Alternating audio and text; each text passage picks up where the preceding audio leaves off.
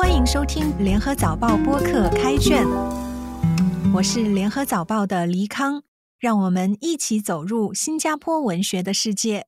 今天分享一首诗，听取蛙声一片，作者梁文福。听取蛙声一片，下过雨的夜，蛙声伴我回家，咕呱咕呱。咕呱咕呱，走着走着便走到南宋了，听着听着便听成稻香了。咕呱咕呱，我把自己听成小青蛙了呀！咕呱，虽然抬头都是高楼，但我一跃应该可以逃离这都市的深井了吧？咕呱，咕呱咕呱，蛙声好像更靠近啦。原来是公事包里手机设置的新铃声呀，咕呱！这么晚了，难道是新稼轩打来吗？咕呱！手机快没电了，咕呱咕呱！我也快没电了，咕呱。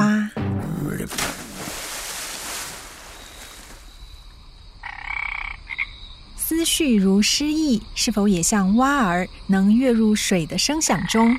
咕呱咕呱咕呱，或扑通一声，我怎么一下就变成小青蛙？诗人说要赶快回家，举头望见的是都市高楼阻挡，低头手机将没电。那手机铃声咕呱咕呱的响，却也不肯定那是不是南宋词人辛弃疾来电的叩问。于是。读者将伴随听取蛙声一片公事包中电话的蛙铃声，跟随梁文福的脚步，读取诗意如何跳接入不同的时空。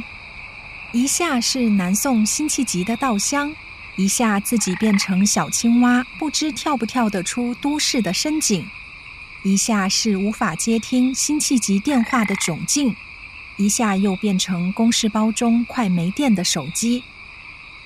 诗开篇以下过雨的夜为背景，再过渡到声觉中的蛙声，进而是某种古典文学记忆里嗅觉的稻香。或许蛙声是一种召唤诗人回家的音乐，隐喻着对过往、初衷、自然和古典的回归。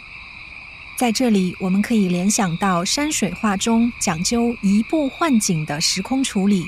如元代黄公望的《富春山居图》，随着我们移步换景，山水间重复出现舟中渔夫和其他人物。有人认为他们是作者的分身，包含了他化身在不同季节里的不同瞬间，同时象征自己一生的不同生命阶段。听取蛙声一片中，我们同样随着诗人的脚步，魔幻地穿越了时空的几次拼接。走到南宋井底和公事包里，诗人也让自己介入其中，变成了小蛙，想要跳出生活的困境。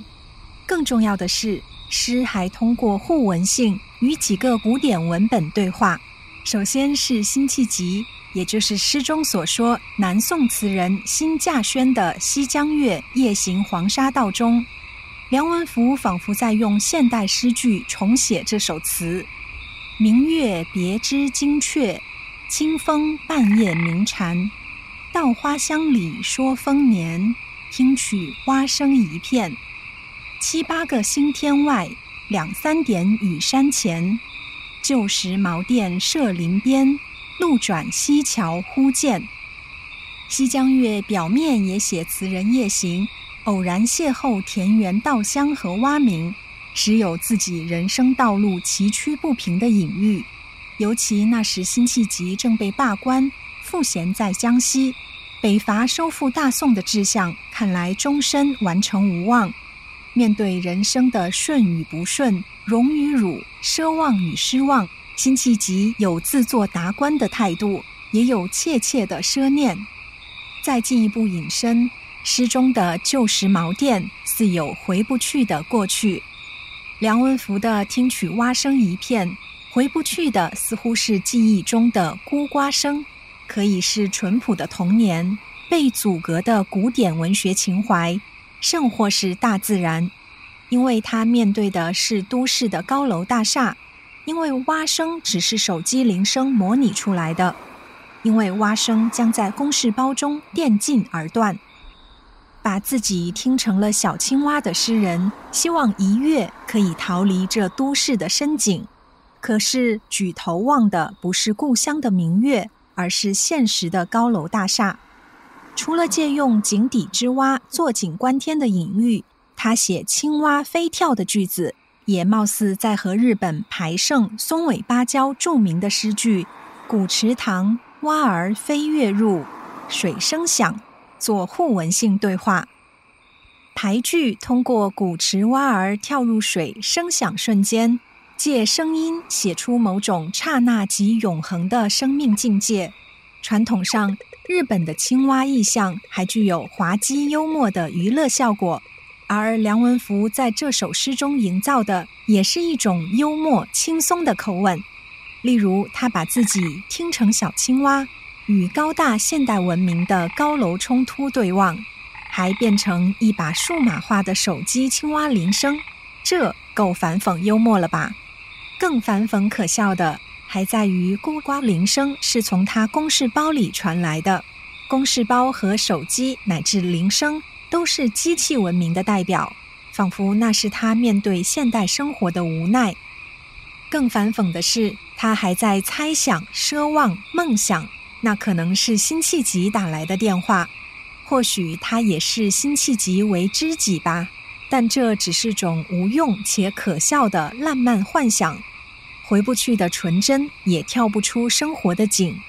更大的反讽，更深的黑色幽默，则是手机快没电了，他接不到辛弃疾的电话，在渐弱的铃声中，一切都被消解了。他也似乎在都市的庸庸碌碌中快没电了。小说可以简述，但诗很难。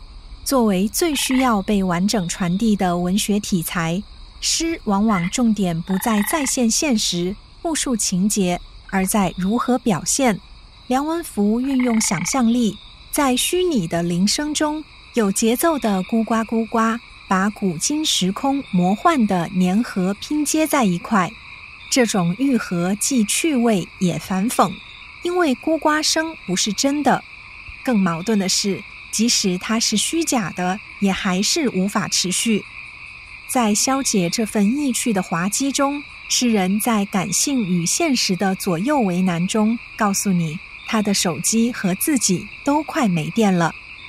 死机后，孤呱声不在，电子铃声不在，诗人回不去了，诗人没电了，诗人无力说下去了。所以，诗人梦醒了吗？还是一面在挣脱挣扎，一面在一声声咕呱咕呱的自我调侃。这是一首终究戛然而止的声声慢，这是一个自己被异化成手机的变形记。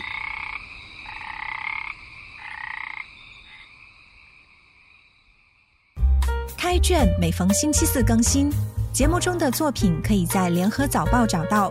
我是黎康。今天的节目由联合早报副刊和音频组制作，赏析写作周德成，录音及后期制作吴婉君。早报播客可以在联合早报以及各大播客平台收听，欢迎你点赞分享。